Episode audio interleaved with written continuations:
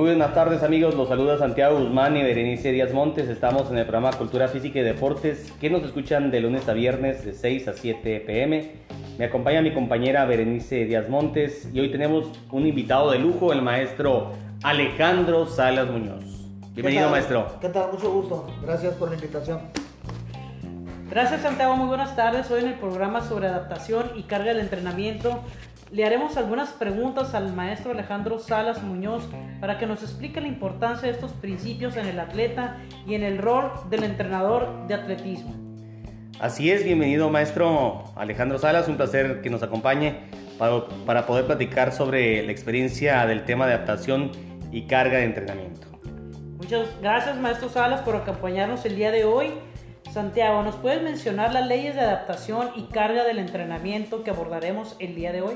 Sí, así es, este, fíjate que la adaptación y la carga del entrenamiento eh, que explicaremos estas tres leyes, una es la ley de la supercompensación, la otra la, la ley de Selye, eh, que es el estrés o síndrome general de adaptación, y por último el de Schultz o de umbral, de, umbral o intensidad de óptima de estímulo y bueno, posteriormente estaríamos haciendo unas preguntas a nuestro invitado cada vez que realicemos eh, la explicación del, de la ley. Bueno, nos, estará resolviendo aquí el, maestro Salas este, el tema.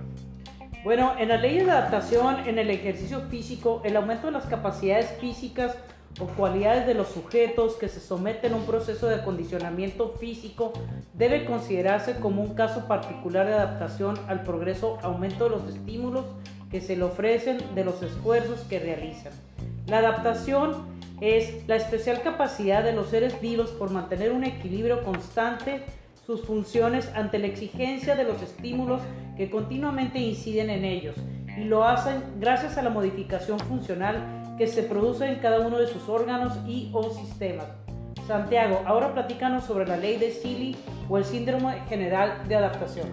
Bueno, este, este es un fisiólogo canadiense, Hans Seyle, eh, que en sus investigaciones pudo comprobar que ante una situación de desequilibrio producida por una acción de un agente externo sobre el organismo, este, lo denominó el estrés, este, este reacciona mediante una serie de ajustes fisiológicos específicos para que cada estímulo o agente estresante con lo que el organismo o el sujeto que sufre intente establecer un equilibrio en sus funciones y bueno, también comprobó que aunque los ajustes eran específicos según el agente estresante que actuaba, la forma en esto se producía eran específicos. Siguen siempre una misma secuencia independientemente del estímulo o agente externo que actúa y Selye llamó a esta secuencia síndrome general de adaptación. Bueno, el estrés es la alteración física o psíquica de un individuo por exigir a su cuerpo un rendimiento superior normal. El estrés es cualquier agente externo que produce un estímulo en nuestro organismo. El organismo frente a este estímulo produce reacciones fisiológicas para poder sobreponerse a los factores cambiantes del estrés externo que produce nuestro cuerpo. El estrés en los deportistas que compiten a nivel profesional se refiere al mal funcionamiento fisiológico, mental y motriz a causa de estar expuestos a un estímulo que no lo pueden solucionar directamente, debido a la tensión emocional provocada por la exigencia de un mejor rendimiento o también por problemas personales que se presentan. Y bueno, Selgi experimentó las reacciones del organismo ante diferentes agentes estresantes, entre ellos el frío, el calor, la fatiga, las infecciones, etc y concluir que estas reacciones se producen siempre en un mismo orden, lo que se conoce como fases del síndrome general de adaptación. Y bueno, estas cuatro fases, la primera se le llama reacción de alarma, la segunda estado de resistencia y la tercera si, hay un, si existe un agotamiento y la cuarta si existe una adaptación. Y bueno, a ver, Bere, explícanos estas dos primeras fases. La reacción de la alarma, en el que se rompe el equilibrio en el organismo inmediatamente se pone en funcionamiento todos los mecanismos que propician los ajustes ante la acción del agente estresante, hormonales, químicos, etc., con el objetivo de restablecer el equilibrio. El estado de resistencia, una vez que se han conseguido los ajustes, el organismo resiste recuperado del primer choque la acción del agente estresante del estímulo. En caso de que continúe la acción del estímulo, puede suceder dos cosas, que haya un agotamiento o una adaptación. Santiago, ahora explícanos las otras dos fases. Y bueno, estas fases, las últimas dos, que es de agotamiento, es transformar los ajustes disminuyendo la resistencia del organismo ante cualquier estímulo quedando así debilitado. Y la última, que es la adaptación, el organismo es capaz de resistir el estímulo, reacciona y no solo restituyendo las pérdidas hasta el nivel anterior que, que mantenía antes de la acción del estímulo, sino que restituye por encima consiguiendo ser más resistente a este estímulo agente estresante. A este fenómeno se, le, denomina la supercompensación, pero esta supercompensación o beneficio extra es relativamente duradero y pasa un tiempo. Si no se produce otro estímulo en el mismo sentido, bueno, este efecto eh, extra se pierde, volviendo el organismo a sus valores o niveles anteriores a los que tenía antes de actuar este estímulo y la adaptación que se produce durante este proceso de entrenamiento o acondicionamiento físico se explica gracias a este proceso biológico llamado de supercompensación. Ahora bien, aprovechando la presencia de nuestro maestro de atletismo, Alejandro Salas, te quisiéramos hacer una pregunta. ¿Nos podrías explicar la ley de Seeley o del estrés o síndrome general de adaptación? Sí, mira, este, eso se lo están manejando ahorita mucho eh, el área de psicología con los, con los atletas que van y participan en algunas competencias ya internacionales. Pero nos vamos a lo que es eh, las competencias de, nivel medio, que los atletas, desde que ellos eh, saben que calificaron para un estatal, un regional, desde ese momento, antes de competir en esos eventos, ya están estresados. Pero ahí se, se controla ese, ese tipo de, de comportamiento con la con el plan de entrenamiento y se basa en eh, aplicarles una prueba, eh, ¿cómo le podemos llamar? Una prueba excesiva para que cuando se llegue su competencia ellos ya vayan un poquito más desestresados. Eh, vamos a poner un ejemplo. yo tenía una niña de caminata, de marcha. Esta niña yo no me había dado cuenta. Utilizaba pastillas de horse en su prueba. No sé dónde las escondía para, quitarse el estrés y los nervios de la competencia. Hasta que yo me di cuenta y le dije que no quería volverla a ver competir con esas pastillas, eh, estarla chupando.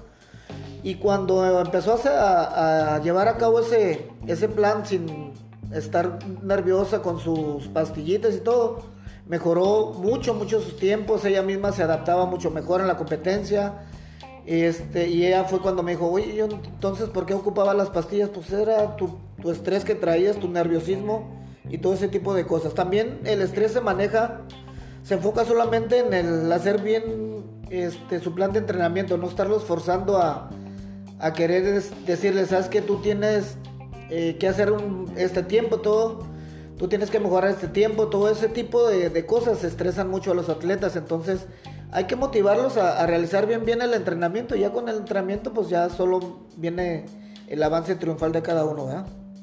Y bueno, eh, ¿consideras que el estrés provoca que el deportista no tenga un buen rendimiento en su proceso de entrenamiento? ¿Y qué debe de hacer, en tu opinión, un entrenador para lograr esta adaptación del deportista para continuar con su proceso de entrenamiento? Mira, el, atleta eh, se estresa pero ahí tenemos mucho, mucha culpa nosotros los entrenadores porque le estamos exigiendo que lo haga a la perfección. Y lógico, pues ni un atleta, nadie te hace unas cosas a la, a la perfección.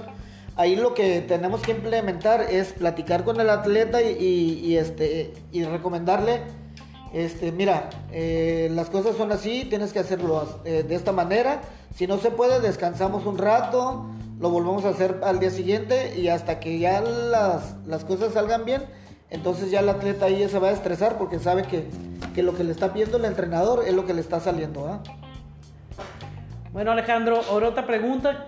¿Qué factores de estrés se realiza con el atleta para generar cambios significativos en su desempeño? Mira, el atleta pues teniéndolo activo en competencias este, fuera de, de su competencia oficial, para que se adapte a lo que está a punto de realizar en un evento donde él esté calificado. Y aparte, pues eh, tenerlo eh, pues simplemente eh, alejado de lo que son los las reuniones familiares todo eso, porque todo eso también lo, lo, afecta mucho porque sabe que, que tiene una competencia en puerta y todavía anda de fiesta, pues ya anda preocupado en querer ir a acostar temprano y todo eso, y todo eso lo este, estresa mucho al deportista. Ok, y bueno, ¿cómo identificar este, las fases de las que habla la ley de Seile en el atleta de manera visual? ¿Y qué mecanismos se pueden manejar eh, para evaluar de manera real estos, este proceso? Mira, eh, hemos visto en, competencias que los atletas andan con las manos sudorosas, andan nerviosos, andan tome y tome agua, este, su piel les cambia, a los blancos se les pone roja, a los negros se les ve, a los de color moreno se les ve la piel un poquito como que, que algo les pegó, andan desesperados caminando para arriba y para abajo. Y ahí lo que se tiene que hacer para, para controlar a estos atletas es juntarlos, sentarlos, reunir, platicar con ellos y decirles de qué se va a tratar. Calmarlos, tratar de calmarlos, decirles que es una competencia, que aquí se viene a divertirse, que no importa si pierden o, o ganen, lo que importante es la competencia sana y que todo, todo va a salir conforme a lo planeado en el entrenamiento. Ok, ahora bien, ¿cómo es el proceso de adaptación de un entrenamiento?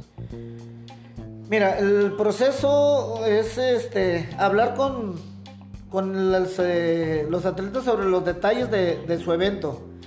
Y sí, y hacer un plan de, competencia adecuado para que lleve a cabo en buen término su, su, este, su competencia a, a, realizar y que el atleta este, vea por sí mismo que todo lo que se está planeando, todo el entrenamiento planeado y todo eso va a llevar a un buen resultado. Y bueno, eh, el segundo tema, que es la ley de la supercompensación. Adelante, Bere, este, para, para abordar este segundo tema. Bueno, la ley supercompensación es un modelo teórico que explica el proceso de adaptación del cuerpo a un estímulo de entrenamiento específico. Es la respuesta fisiológica a la alteración del equilibrio por el estímulo del entrenamiento la capacidad de adaptación del organismo. A ver, Santiago, ¿qué es la ley de supercompensación? Bueno, la ley de, supercompensación es una respuesta específica del organismo a unos determinados estímulos. Eh, se basa en la idea de cualquier estímulo, además de provocar una respuesta general, afecta directamente a un sistema de forma física. Y bueno, el ciclo de supercompensación eh, para, para que entre en juego la, la supercompensación es necesario que el esfuerzo físico alcance un nivel significativo de estrés corporal. De este modo el metabolismo no volverá al estado inicial, sino irá un paso más allá en su respuesta. Y bueno, a ver, coméntanos cuáles son los cuatro tipos de diferentes de supercompensación. Bueno, los cuatro tipos de la supercompensación sería el primero, el positivo, cuando las cargas se sitúan adecuadamente por conseguir aumento del rendimiento. La segunda es la nula, cuando las cargas se sitúan de tal forma que lo que se consigue es un mantenimiento del rendimiento. El tercero, defecto acumulado, cuando las cargas de entrenamiento se proponen sucesivamente con poca recuperación intermedia, pero se acompañan luego de una fase de recuperación más amplia que produce un aumento del rendimiento pero en este caso será necesario atender con mucha prudencia y atención al proceso por las situaciones de sobrecarga y acumulación que afectan críticamente al organismo. Y la cuarta es la negativa, cuando las cargas de entrenamiento se aplican en una fase de recuperación incompleta, sin posibilidad de recuperar y asimilar las cargas, produciendo una disminución del nivel de rendimiento. Santiago, ¿cuáles son las cinco fases de la supercompensación? Bueno, la primera es el punto de partida, en donde tu nivel físico justo antes de empezar con los entrenamientos, esa es la 1. La 2 sería la fase del esfuerzo, estando en fatiga, que es durante el esfuerzo físico del entrenamiento, el, cuerpo alcanza un estado de fatiga para inducir el efecto de supercompensación en el entrenamiento, pero debe, debe el deportista agotarse. Y la tercera fase es el descanso o recuperación Después de ya un esfuerzo que llega el proceso de regeneración y el organismo aprovecha la fase de recuperación para recargar las reservas de energía adoptadas, de este, de este modo busca volver a su nivel inicial lo más rápido posible. En la fase de regeneración no solo debes de parar eh, de hacer ejercicio, sino también procura que tu organismo reciba suficientes nutrientes buenos para aprovechar la recuperación como es debido e, eh, e incentivar el, el, principio de supercompensación. Y por último, las supercompensaciones, eh, en lugar de llevarte de nuevo al punto de partida, que en este caso es lo que decíamos, eh, empezar desde, desde cero, el organismo se prepara después de, hacer ejercicio para un posible nuevo esfuerzo y se da el fenómeno de supercompensación. se desarrollan los músculos, una mejora de reservas de energía y bueno, este, eh, y la vuelta al punto de partida que sería esperar demasiado, o sea, de esperar demasiado antes de, tomar, de retomar el entrenamiento y el esfuerzo para que el, cuerpo esté preparado eh, para pasar la, página y volver al punto de partida, es decir, los niveles anteriores a todas las adaptaciones. Bueno, Bere, a ver, coméntanos en conclusión qué es la supercompensación entonces. No es el tiempo de descanso adecuado entre sesión y sesión, es más importante que la frecuencia de los entrenamientos. La intensidad del entrenamiento también es decisiva para tener un estímulo eficaz y que el cuerpo se beneficie del fenómeno de la supercompensación. Si el entrenamiento es demasiado fácil, el cuerpo no se ejercita lo suficiente, por lo tanto no necesita supercompensar. Y bueno, eh, entrenador Alejandro, este, ¿cuáles son los, tiempos de recuperación para que se produzca la supercompensación que tú tienes en base a los atletas que manejas? Mira, eh, yo manejo dos tipos de atletas, uno lo que es medio fondo y lo que es eh, fondo. Lógicamente no voy a poner la, la supercompensación de, de un atleta de medio fondo con la de uno de, fondo. Ahí este, se determina el tipo de trabajo eh, para poder hacer lo que son los cambios de recuperación, para que haya una buena este, supercompensación y el atleta vaya a realizar el siguiente trabajo con un buen nivel y, este, y menos esfuerzo. Bueno Alejandro, ¿y qué tan importante es el descanso en la supercompensación? Mira, es muy importante, te digo, como te vuelvo a repetir, en, los atletas de medio fondo, eh, la recuperación es un poco más, más baja que en los atletas de fondo. ¿Por qué? Porque las cargas son diferentes. El, el atleta de medio fondo es un tipo más rápido de, de entrenamiento que los de medio fondo. Entonces, eh, pues viene siendo que el, que el atleta se, se espere de, con una recuperación este, al 95%. Vamos a poner los atletas de medio fondo. Yo necesito eh, un atleta que me haga, lo tengo haciendo 400 metros series de repeticiones 10 veces, yo tengo que tenerlo con una recuperación de 8 a 9 minutos. ¿Para qué? Para que me vuelva a hacer la otra, la otra repetición de 400 al mismo ritmo que me hizo la primera. En cambio, un atleta de fondo, yo lo pongo a hacer una serie de millas y ahí ya la recuperación viene siendo un poquito más larga, viene siendo entre 12 y 14 minutos de recuperación. Por eso es diferente el tipo de, de supercompensación entre un atleta, dependiendo los, los las este, pruebas que tenga el atleta, ¿va? Hay atletas de velocidad que en un minuto, dos minutos ya se recuperan, atletas de 800 metros que en 4 o 5 minutos se recuperan. Es diferente el, tipo de, supercompensación y entonces pues ahí se, tiene que manejar un, tipo de, de variantes de, para que el atleta se pueda recuperar. ¿Y qué factores determinan eh, esta supercompensación? Mira, lo determina lo que es la frecuencia del entrenamiento para no llevar una supercarga de, los mismos. Entonces el entrenamiento es base clave para, para este tipo de, de, atletas, para que tengan un factor determinado y, este, puedan recuperarse de una manera, al, no al 100% porque es imposible, pero sí a un 85-90%. Ok Alejandro, ¿y cómo afecta el descanso y la nutrición en la supercompensación? Mira, el descanso, eh, volvemos a lo mismo, el descanso afecta mucho a lo que es eh, pues un atleta de velocidad. Si tú descansas este, media hora, ya no vas a, hacer la misma velocidad que hiciste hace media hora antes, ¿va? En cambio, un atleta de, de medio fondo, fondo, si lo pones a correr 5 kilómetros y al día siguiente lo vuelves a poner los 5 kilómetros otra vez, te los va a correr al mismo ritmo casi, no, no va a haber muchas variantes. Entonces, este, si se descansa demasiado, pues el atleta trabajará a un ritmo súper lento, ¿va? Y si el atleta este, en caso, en, come este, por decir, vamos a lo que es la que me estabas diciendo que la nutrición. La nutrición es muy importante, no un atleta de alto rendimiento no te no te puede comer este harina, no te puede comer eh, tortillas. Las carnes rojas es eh, sí te puede comer, pero muy leve y lo que es todos los azúcares, todo lo que es las bebidas con azúcar, las sodas oscuras, nada de eso te debe comer. ¿Para qué? Para que al momento de su competencia se vaya lo más puro, más limpio y más ligero posible para que tenga un buen desempeño. Ok, y nos puedes este, dar, este, Alejandro, eh, algunos consejos para la supercompensación y evitar el sobreentrenamiento. Sí, pues no, no sobrepasar las cargas de, trabajo, tratar de darle el descanso necesario y justo para realizar un buen entrenamiento y, este, y que el atleta se, se sienta tranquilo, se sienta confiado y se sienta positivo para realizar ese plan de entrenamiento que lleva a cabo. Ok, bueno, vamos ahora a pasar al tercer y último tema que tenemos ahí nosotros el día de hoy. Y vamos a, vamos a hablar de la ley de Schultz, eh, de Arnold Schultz, o ley del umbral. Y bueno, para que se produzcan los mecanismos de adaptación y lograr los beneficios de los efectos del entrenamiento, los estímulos de carga, los esfuerzos eh, que deben de realizar los sujetos deben superar un cierto umbral o nivel de esfuerzo.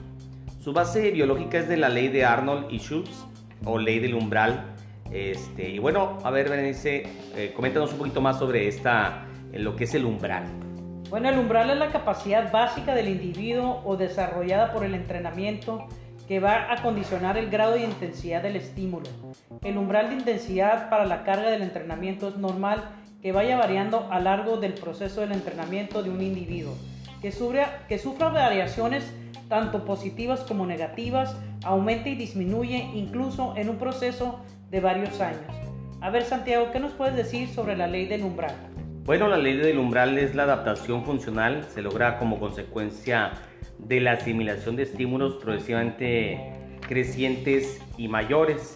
Y bueno, eh, los dos niveles que los dos niveles de umbral, bueno, hay un, nivel, el nivel de umbral y el nivel de máxima tolerancia. Y esto es en cuanto a la intensidad del estímulo que se refiere. El nivel del umbral es el, eh, es el mínimo al que habría que llegar para que el esfuerzo tenga la consideración de lo que es como tal de, que está por encima de los valores normales, mientras en la máxima tolerancia, es el nivel máximo de esfuerzo que el sujeto será capaz de soportar. Y bueno, eh, según la intensidad del estímulo respecto a los dos niveles, eh, este, coméntanos, bueno, eh, el, siguiente, el siguiente punto. Bueno, según la intensidad del estímulo respecto a estos dos niveles, son cuatro tipos de estímulos el estímulo que se encuentra por debajo del nivel del umbral y por lo tanto no tener la intensidad suficiente para producir efectos del entrenamiento. El estímulo que se encuentra a nivel umbral que producen adaptaciones y mejoras en el rendimiento siempre y cuando se repitan muchas veces. El estímulo que se encuentra por encima del nivel del umbral y que producen claramente efectos de adaptación, de entrenamiento y mejora del rendimiento y los estímulos que se encuentran por encima del nivel de máxima tolerancia que provocarían lo que se denomina el estado de sobreentrenamiento, fatiga, sería un sobreesfuerzo. Y bueno, eh, pues abordando un poquito el tema, este maestro Alejandro Salas, que hablamos del umbral y la máxima tolerancia. Eh, en este caso, ¿cuál sería el mecanismo por el cual nos podemos percatar de que el atleta está a este nivel del umbral que le llamamos? Mira, este, se puede dar de muchas maneras, ¿va? Eh, los tiempos eh, realizados en el, en el, entrenamiento, en la recuperación, este, en lo que viene siendo adaptarse al, plan de, entrenamiento y en el comportamiento del, atleta mismo, ¿va? Eh, hay veces que el atleta dice que se siente bien y la verdad pues se hace lo que esté de su parte para hacer el entrenamiento adaptado a lo que, a lo que se le está pidiendo, pero realmente el atleta no, no está capacitado todavía para, realizar su, entrenamiento como debe ser. Bueno, ¿y cómo es el proceso de adaptación en un entrenamiento? saber mantener correctamente las cargas de entrenamiento y la recuperación de, de, este, de ambas son muy importantes para un buen desempeño en el plan de entrenamiento este, que se le está pidiendo al atleta. Y bueno, eh, profe Salas, ¿qué recomendaciones puedes dar tú a los entrenadores para poder llevar a, la adaptación en la carga del entrenamiento? Pues un buen plan de, entrenamiento como lo estabas eh, eh, comentando, nivelando las cargas con las recuperaciones, el nivel de, del este de lo que viene siendo eh, lo que es el aeróbico con el anaeróbico, todo ese tipo de, situaciones, para que el atleta vaya bien preparado a, su evento final y, no vaya estresado como, como lo hemos platicado anteriormente y haga un mejor papel para que así salgan este, sus buenas eh, este, actuaciones y tenga un buen desempeño en, el, en la misma. Oye, profe, y bueno, ya abordamos los temas y de alguna manera vamos a preguntarte un poquito sobre los atletas actuales. Eh, los, los, atletas ahora sí que de la rama del atletismo en, en pues primero lugar eh, a nivel nacional, este, sabemos que ya desde hace muchos años pues Ana Gabriela Guevara y Alejandro Cárdenas fueron precedente dentro de lo que es el, deporte y todo eso. Y bueno, eh, ¿a, qué, ves tú que haya sido un problema el que no tengamos hoy en día buenos este, velocistas? Porque Tuvimos excelente escuela de marcha durante muchos años, pero tú hoy en día, ¿a qué ves tú que no tengamos esa, ese potencial de atletas de, alto rendimiento en cuestión de precisamente de lo que hablábamos, ¿no? De las cargas de los entrenadores, ¿tú a qué le refieres que no hemos tenido ese éxito como antes lo teníamos? Mira, ahorita tú lo acabas de mencionar de la marcha. Ah, este, teníamos antes, éramos potencia mundial en lo que era marcha en lo que era maratón, te estoy hablando de los 80, 90.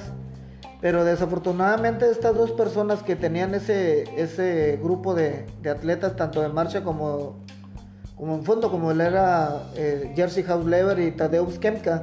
Tadeusz Kemka era el mejor entrenador que había en, en fondo. Era el mejor entrenador que teníamos aquí en México para fondo. Y Jersey Hausleber por ser el mejor entrenador de marcha. En los de marcha, pues ahí salieron Daniel Bautista, este, salió Raúl González, salió este Ernesto Canto, salieron este, varios, varios marchistas. El maratón, lo que es este, esta de Busquenca, pues salieron Rodolfo Gómez, eh, salió José Gómez, salió este, Agustín Pacheco, todo ese tipo de, fondistas. Y de lo de velocidad, pues estaba el cubano que era entrenador de, de Ana Gabriela Guevara y de, de una mexicalense que era Magali Ñáñez. Y pues desgraciadamente pues no ha habido entrenadores buenos. Eso yo le, yo le cargo a eso de que no ha salido este, una buena gama de, entrenadores.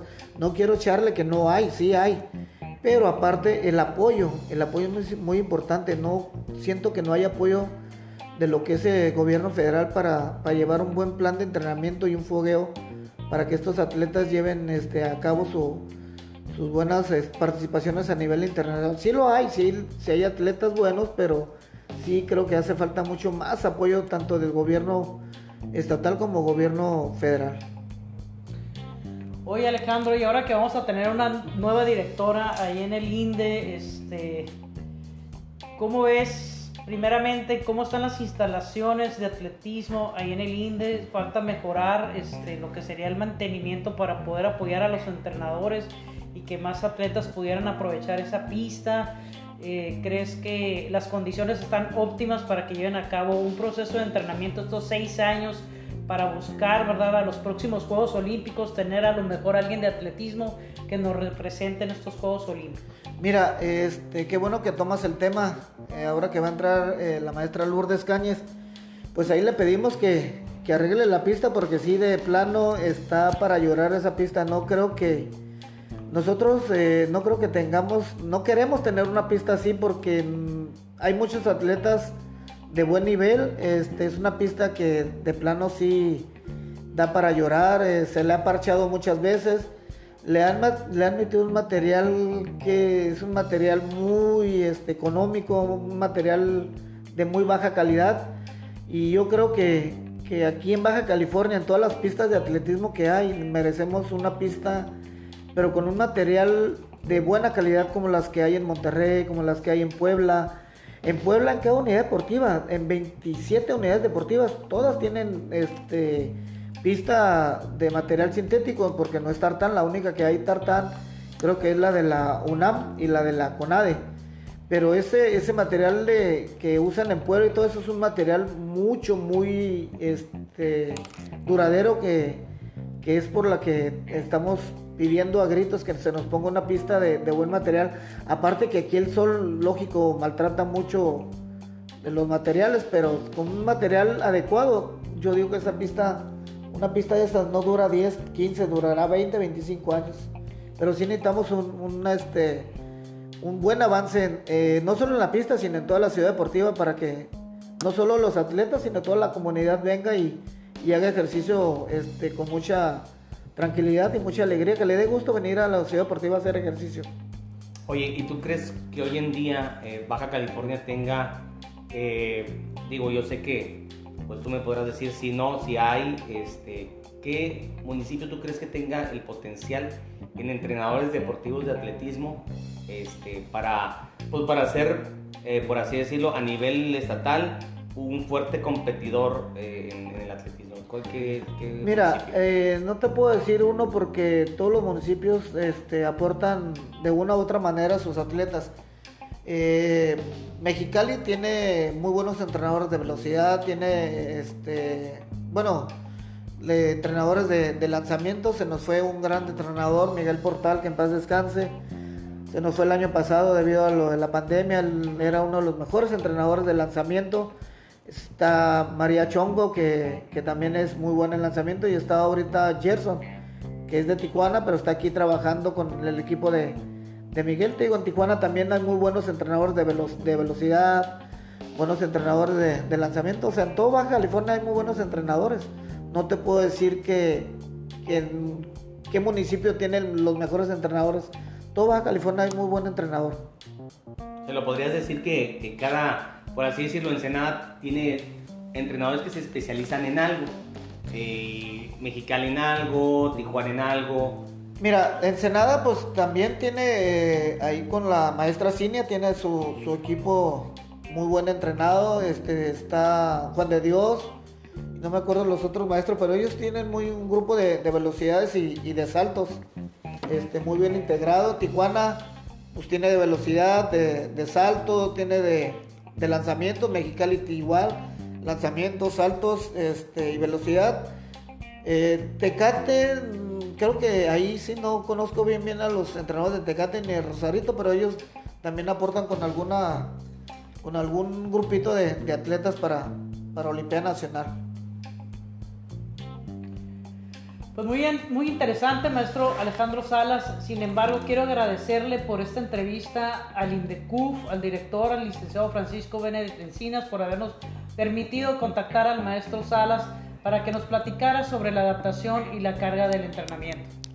Así es, maestro. Muchísimas gracias, maestro Alejandro Salas, por tu amena plática, este, el habernos aclarado varias dudas y bueno, la importancia de las leyes, de estas leyes, la importancia del deportista, el rol del entrenador y pues bueno, estamos eh, en espera de próximamente hacer otro, otro, otro, otra charla así tan amena.